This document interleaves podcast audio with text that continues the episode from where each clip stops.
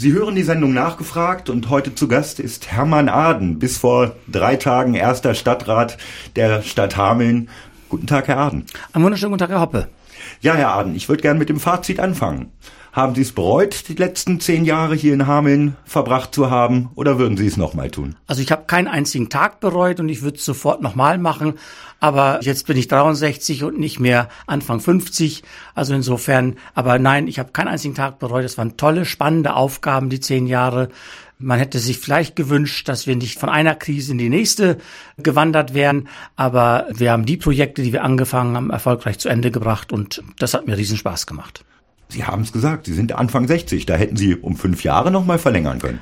Ja, die Zeitverträge, die die Kommunalverfassung vorsieht, sind immer acht Jahre und dann wäre ich dann 71. Das war nicht meine Idee und ich denke, das ist jetzt ein, genau der richtige Zeitpunkt aufzuhören, das Ruder in die Hand anderer zu legen und sich um Familie zu kümmern, um andere Projekte, die dann noch auf uns warten und wenn es das Projekt Vanlife ist, um Deutschland zu erkunden oder Europa zu erkunden. Hat es irgendeine Rolle gespielt, dass Sie ja nicht mit allen unbedingt hundertprozentig gut klargekommen sind? Ich denke da vor allem an Wilfried Binder, SPD-Fraktionsvorsitzender und Sprecher der rot-grünen Mehrheitsgruppe. Der hat Sie ja manchmal für alles verantwortlich gemacht, selbst fürs Wetter. Selbst fürs Wetter, ja, aber ähm, nein, ganz ehrlich, ich habe schon als ich in Hameln angefangen habe, so die Lebensplanung gesagt, also die acht Jahre oder dann, als es um die Funktion erster Stadtrat ging, dadurch ist das ja die Zeit zwei Jahre länger geworden, dann die zehn Jahre und dann bist du Anfang 60, dann ist es gut gewesen. Und ich glaube, man darf das Verhältnis von Herrn Binder und mir nicht ganz auf die eine Seite ziehen. Wir haben uns viel auseinandergesetzt, ja, und äh, man mag an der einen oder anderen Stelle vielleicht auch über die Art und Weise mal unterschiedlicher Meinung sein, aber im Großen und Ganzen ist es denn vielleicht das Engagement, so würde ich jetzt mal sagen, äh, das dazu treibt, bestimmte Sachen auf die Spitze zu treiben oder mal sehr kernig zu formulieren. Ich gehe da ohne Groll und ich glaube auch, dass Herr Binder und ich ein Verhältnis zueinander gefunden haben. Das ist äh, einerseits von Respekt äh, geprägt und andererseits nehmen wir dann die Äußerungen des jeweils anderen auch nicht zu ernst und dann geht das schon. Vor diesem Hintergrund, war es für Sie in Ihrer Amtszeit mal Nachteil oder haben Sie es als Nachteil empfunden, dass Sie bekennender Grüner sind? Ja und nein. Also es gibt Momente, wo dann Parteipolitik, Parteiprogramme auf Bundes- und Landes- oder auch kommunaler Ebene nicht mit den Aufgaben, die man als Baudezernent zu vertreten hat, kompatibel sind. Und das sind dann so bestimmte Momente, wo man sagt, nein, also da geht es jetzt erstmal um die Stadt und es geht auch um die vielfältigen Verantwortlichkeiten, die ich für die Stadt habe und da kann die Parteifarbe nicht ganz vorne anstehen. Aber im Großen und Ganzen, denke ich, habe ich schon grüne Politik gemacht, soweit ein Baudezernent grüne Politik machen kann. Wenn ich mir so die finanzielle Situation der Stadt Hameln angucke, dann könnte man sagen, Sie verlassen das sinkende Schiff. Nein, also wenn Sie die letzten zehn Jahre zurückgehen, es ist immer schon Knappheit der Maßstab gewesen. Wir haben Bauprojekte in der Vergangenheit auch, haben Moratorien ausgesprochen, haben gesagt, das können wir uns jetzt nicht leisten. Wir kriegen die notwendigen Investitionsvolumina nicht dargestellt im Haushalt. Es ist jetzt im Moment oder im Moment scheint es besonders schlimm und besonders arg zu sein. Aber dieses Thema mit Geld über Geld zu verhandeln, das man eigentlich nicht hat. Das begleitet mich und nicht nur die letzten zehn Jahre in Hameln, das begleitet mich mein gesamtes Berufsleben schon und das schickt mich auch nicht mehr besonders, weil am Ende des Tages haben wir als Kommune so wichtige Aufgaben wahrzunehmen für die Gemeinschaft, für die Stadtgesellschaft, dass es am Ende des Tages wird uns irgendjemand finanzieren müssen. Und wenn Bund und Land an der Stelle nicht bald ein Einsehen haben, dann wird es wirklich dramatisch, ja, aber es ist nicht darstellbar, nicht vorstellbar, dass wir Theater schließen, Kindergärten auf Kernzeiten reduzieren und sonstiges, weil es da an Geld mangelt, weil es mangelt uns ja nicht an Geld in Deutschland. Es mangelt an der sachgerechten Aufteilung zwischen im Zweifelsfall arm und reich, aber auch zwischen Bund und Land und Land und den Kommunen. Und da kann man steuern und da kann man auch gegensteuern, muss man nur wollen. Wäre so ein Punkt, um zu sagen, also das wäre nochmal die nächste Karriere, Finanzpolitiker zu werden. Herr Aden, zehn Jahre sind eine lange Zeit. Aus Ihrer Sicht, was waren so die bedeutendsten Bauprojekte, um die Sie sich gekümmert haben in dieser Zeit? Das absolut bedeutendste Bauprojekt war das Schulzentrum Nord. Wir haben noch nie so viel Geld in ein Gebäude zu einem Zeitpunkt gesteckt. Ich will aber auch so ein Bauvorhaben, was ganz am Anfang stand, wo die Weichen schon gestellt waren, als ich hier angefangen habe, die Sporthalle Nord. Ja, eine ganz tolle, moderne Sporthalle, die wir bis dato in dieser Qualität in Hameln noch nicht hatten. Und ein Bauvorhaben, was im Rahmen von Corona ein bisschen untergegangen ist in der öffentlichen Wahrnehmung, was ich aber ein besonderes Bauvorhaben finde, weil es eine neue Bauart ist und uns auch kostenmäßig sehr günstig gekommen ist, das ist der Kindergarten am Bailey Park. Stichwort Kitas. Hameln baut eine nach der anderen. Wann hört das mal auf? Das hört dann auf, wenn die Vorgaben, die wir zu erfüllen haben, im Sinne von Rechtsansprüchen, im Sinne von Ganztagsnotwendigkeiten, wenn wir für diese Vorgaben ausreichend Raum geschaffen haben. Sie haben das Schulzentrum Nord als größtes Projekt angesprochen. Es folgt jetzt bald das Schulzentrum Süd, dann das Schulzentrum West. Auch da doch der Punkt, kann Hameln das überhaupt leisten? Ich glaube schon, dass das darstellbar ist. Also wie gesagt, Finanzmittel müssen entsprechend gelenkt werden. Und man darf sich dann auch nicht an der einzelnen Investitionssumme daran festmachen, sondern am Ende geht es darum, dass wir den Zins und die Abschreibung erwirtschaften müssen in den laufenden Haushalten. Das ist der begrenzende Faktor. Und Dazu braucht es eine ansprechende, regelmäßige Finanzausstattung. Das, was nicht funktioniert, ist, dass wir diese Schulbauten, die Anforderung an Ganztag, der ja uns dann nicht nur in den weiterführenden Schulen, sondern auch in den Grundschulen erreicht, dass wir das mit klitzekleinen Förderprogrammchen versuchen hinzukriegen, sondern es braucht dazu eine angemessene Basisausstattung. Aber leistbar wäre das vielleicht nicht in der Zeit, die wir uns im Moment selber ins Buch geschrieben haben. Vielleicht muss man da auch noch ein bisschen mehr Zeit sich nehmen und ein bisschen mehr Zeit, um Geld dann auch entsprechend anzuhäufen. Aber machbar ist das vielleicht auch, weil es sein muss. Wir können unser Bildungssystem nicht mit immer maroder werdenden Schulen oder mit Schulen, die den modernen Ansprüchen an Didaktik nicht entsprechen, nicht weiter betreiben. Dann ist in Ihrer Amtszeit ja auch der Abzug der Briten gefallen, beziehungsweise die Flächen, die Sie dann der Stadt hinterlassen haben. Ist das Fluch oder Segen? Also eine Riesenchance für eine Stadt oder, oder doch für Sie als Baudezernent unheimlich viel Arbeit? Es war bestimmt für alle Beteiligten eine ganze Menge Arbeit, aber ich glaube, weder wir als Stadtverwaltung noch ich persönlich noch der Rat der Stadt hat die Sorgen, die der Abzug der Briten gemacht hat im Hinblick auf Kaufkraftverlust, auf leerstehende Wohnungen in den Vordergrund gestellt, sondern wir haben das immer als Chance wahrgenommen und haben gesagt, wir gewinnen so und so viele hundert Hektar im Stadtgebiet, die wir anders und neu gestalten können. Wir gewinnen Wohnungen, ist eine große Erleichterung gewesen, auch in der darauffolgenden Zeit mit hohen Flüchtlingszuwächsen. Ein bedeutendes Bildungsunternehmen hier bei uns hat viele Wohnungen erwerben können und hat damit seinen Status festigen können hier als Bildungseinrichtung. Und wenn man heute oder jetzt die, den vergangenen Sommer in den Allerlessing Park gegangen ist und hat die Leute dort spielen sehen und sich aufhalten sehen, dann war es auch richtig, das als Chance zu begreifen und alle Arbeit konzentriert in diese Projekte hineinzustecken. Entstanden ist dabei ja auch der Bailey Park oder der Bailey Park hat eine neue Nutzung bekommen mit unter anderem auch sozialem Wohnungsbau. Das ist doch etwas, um das uns andere Städte eigentlich beneiden, oder? Auf alle Fälle. Es waren schon viele Baufachleute, Bürgermeister, Oberbürgermeister tatsächlich auch hier in Hameln und haben sich das angeschaut und haben uns auch zu Recht, wie ich finde, auf die Schulter geklopft. In diesem Fall dem Team um Herrn Matern in der HWG und der GSW, zwei Tochtergesellschaften der Stadt, die aber alle mit dem Personal der HWG ihre Arbeit leisten. Und wir haben dort ganz zu Anfang ja so ein bisschen die Not gehabt, zu erklären, dass sozialer Wohnungsbau nicht irgendetwas Abwertendes, sondern wir haben dann auch von gefördertem Wohnungsbau gesprochen. Und die, die schicksten und modernsten Mietwohnungen, die wir im Moment in Hameln und umzu haben, das sind die im Bailey Park. Ein ganz tolles Wohnquartier mit ganz tollen Wohnungen, die ja auch entsprechend nachgefragt waren. Wir waren immer deutlich ein Jahr vor Bezugsfertigkeit, waren alle Wohnungen vergeben.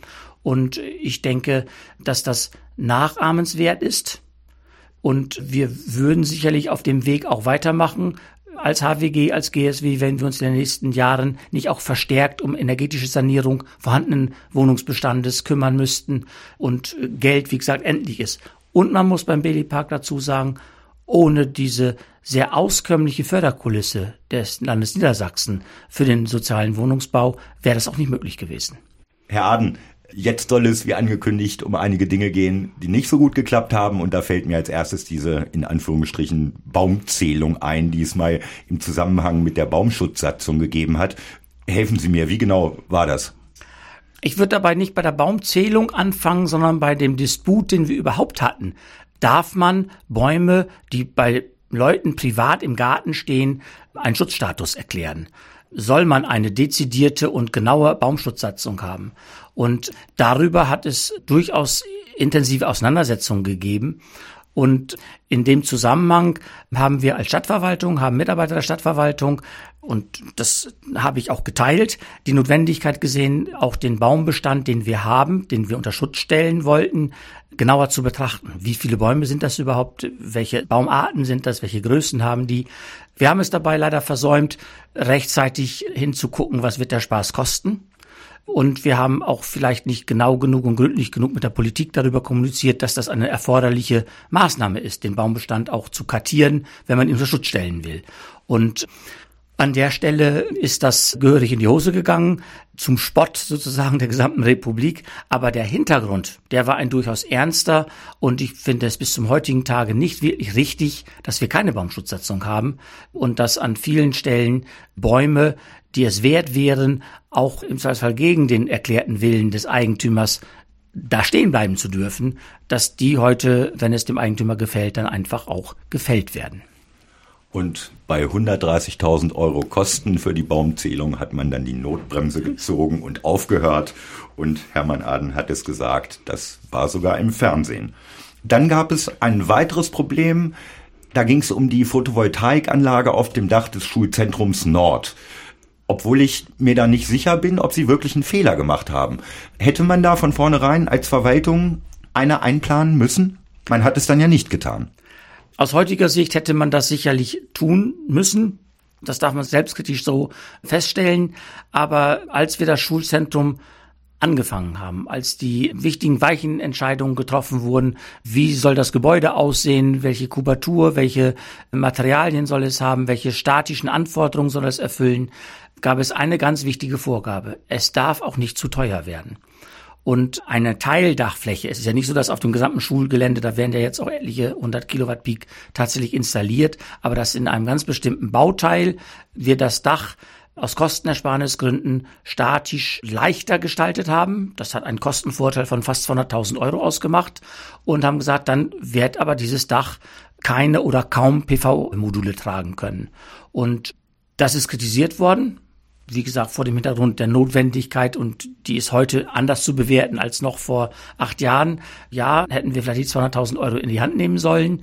Aber wie gesagt, es gab auch eine sehr innige Diskussion, dass wir Kosten genau im Auge haben sollen. Und der eigentliche Fehler ist möglicherweise gewesen, dass wir genau diesen Sachverhalt, den Zusammenhang zwischen kann das Dach PV-Module tragen oder soll es ein günstiges sein, mit uns selber ausgemacht haben als Verwaltung und nicht breit zur Diskussion gestellt haben.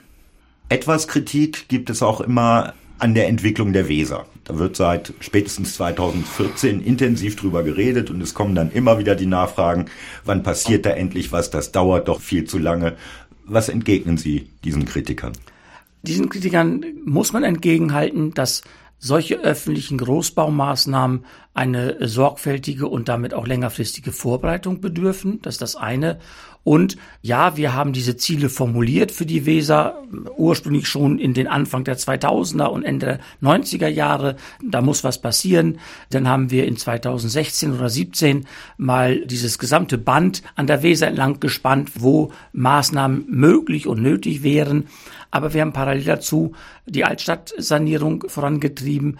Wir haben die Städtebaufördermaßnahme am Kuckuck vorangetrieben. Wir haben die Städtebaufördermaßnahme damals der Linsing-Kaserne, heute Adalessing-Quartier vorangetrieben, am Bailey-Park. Und da muss dann auch einfach akzeptiert werden, dass Stadtverwaltung nicht beliebige Ressourcen mobilisieren kann. Und wir haben in dem Moment, wo freie Ressourcen erkennbar waren, durch Abschluss am Adolescent Park oder Abschluss am Bailey Park gesagt so und dann wird auch schon begleitend mit dem ersten Wettbewerb für den Europaplatz die Maßnahmen an der Weser insbesondere im Bereich Stockhof Europaplatz dann auch vorangetrieben. Und das kann im nächsten Jahr da losgehen. Und wenn man dann die Vorbereitungszeit nimmt, dann würde ich erstmal sagen, Da gibt's nichts zu kritisieren. Alles kann schneller gehen, ja, aber man muss eben auch gucken, wir müssen alles finanzieren, wir müssen alles auch mit Tat und Kraft von Menschen hinterlegen und das war früher und vorher nicht möglich. Wichtiger Bestandteil im Bereich Weser sind auch die ehemaligen Kampfmeier Wesermühlen. Die stehen jetzt wieder zum Verkauf. Die Stadt hat ein Vorkaufsrecht. Sollte die Stadt kaufen? Aus der Politik gibt es mittlerweile durchaus Stimmen, die sagen, ja, wir sollten kaufen und teilweise sogar, wir sollten nicht nur kaufen, sondern auch mit eigenem Geld entwickeln. Wir haben auf alle Fälle genau diese Vorkaufsrechtssatzung dem Rat vorgeschlagen und er hat sie auch gefasst, damit wir auf jeden Fall die Hand drauflegen können. Wir müssen nach meinem Dafürhalten nicht um jeden Preis das Vorkaufsrecht ausüben, wenn ein Investor dieses Areal übernimmt, mit dem wir vertraglich uns verständigen können, was er dort ganz genau macht, wann er das ganz genau macht und mit welchen Zielen er das ganz genau macht, dann kann auch das ein Weg sein. Aber ich würde auch sagen, da ist Vorsicht, Mutter der Porzellankiste, lieber kaufen und dann die Geschicke bestimmen können, gegebenenfalls auch wirklich selber entwickeln, mithilfe unserer Töchter HWG, GSW, als dass man das Risiko eingeht, dass das jemand erwirbt, wo man wieder wie Kaninchen auf die Schlange starrt und wartet, dass ein Investor von weit her für die Stadtgesellschaft wichtige Entscheidungen trifft oder eben auch nicht. Im Zuge der Energiekrise, bedingt durch den Ukraine-Krieg, hatte der Rat der Stadt Hameln auch eine Nachtabschaltung der Straßenbeleuchtung beschlossen. Sie wollten jetzt eigentlich überlegen oder hatten vorgeschlagen, das Ganze zu entfristen, also sozusagen auf Dauer weiterhin beizubehalten. War das im Prinzip ein Fehlschlag, weil Rot-Grün Ihnen nicht gefolgt ist? Nein, ich würde das nicht als Fehlschlag bezeichnen. Ich denke, es ist unsere Aufgabe, an bestimmten Stellen die Frage an unseren Souverän, an den Rat zu stellen, wie sollen wir weiter verfahren, auch wenn die Energiekrise nicht mehr jeden Tag äh, in der Zeitung steht, sind wir immer noch auf einem sehr hohen Preisniveau unterwegs. Wir können uns immer noch nicht sicher sein, ob wir wirklich für jede Phase des Jahres wirklich genügend Energie haben. Und davon ganz losgelöst, wir haben vor etlichen Wochen das Klimaschutzkonzept verabschiedet und haben uns zu nachhaltigem Energiesparen verpflichtet als Stadt und Rat und Verwaltung gemeinsam. Und vor dem Hintergrund fände ich es wichtig, dass wir das breit diskutieren. Das war ja unser Vorschlag, in allen Ortsräten zu sagen, wie sollen wir dort vorgehen. Und ich für meinen Teil wäre sogar bereit, Lösungen zu diskutieren, wo vielleicht das Sünteltal oder Hilligsfeld sagt, also wir sind da ökologisch gesehen vorneweg. Wir wollen zum Schutz unserer Mutter Erde Strom sparen. Wir wollen, dass es nachts dunkel ist, keine Lichtverschmutzung haben und wir würden die Nachtabschaltung fortlaufen lassen und andere Ortsteile würden vielleicht sagen, ich nehme jetzt mal Afferde oder Kleinberkel, wir sind so urban, wir möchten das nicht tun, weil wir ein gewisses subjektives Sicherheitsgefühl unserer Bevölkerung in den Vordergrund stellen. Also auch unterschiedliche Wege zu gehen in den Ortsteilen. Selbst das könnte ich mir vorstellen. Wichtig wäre mir gewesen, dass wir es überhaupt diskutieren. Und da habe ich meinen Unmut auch, glaube ich, deutlich gemacht, dass ich das auch für ungeschickt halte, einfach da jetzt schon zu sagen, wollen wir nicht. Herr Aden, ja, jetzt im Ruhestand mit Anfang 60, was werden Sie mit Ihrer Zeit anfangen? Müssen wir uns Sorgen machen? Nein, keiner braucht sich Sorgen machen. Ich werde mit meiner Zeit etwas anzufangen wissen. Der ein oder andere weiß es. Ich bin bei mir in meinem Heimatort Altenhagen 1 seit November 21 im Ortsrat tätig, also fange wieder als Benjamin in der Politik an. Und ich bin aktiv bei uns im Förderverein fürs Waldbad.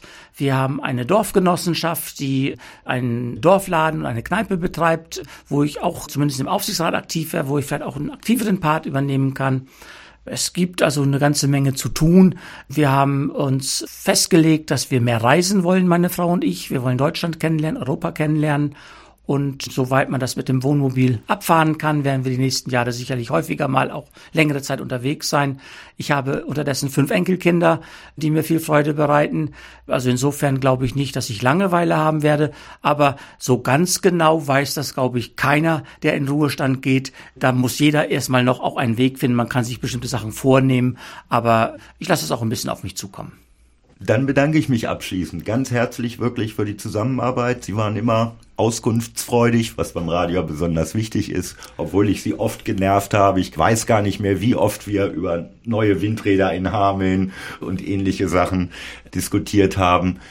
Herzlichen Dank und alles Gute für die Zukunft. Da bedanke ich mich ganz herzlich dafür und darf den Dank zurückgeben. Es ist wichtig, mit den Medien einen guten Kontakt zu haben. Mit ihnen war es besonders einfach, einen guten Kontakt zu haben.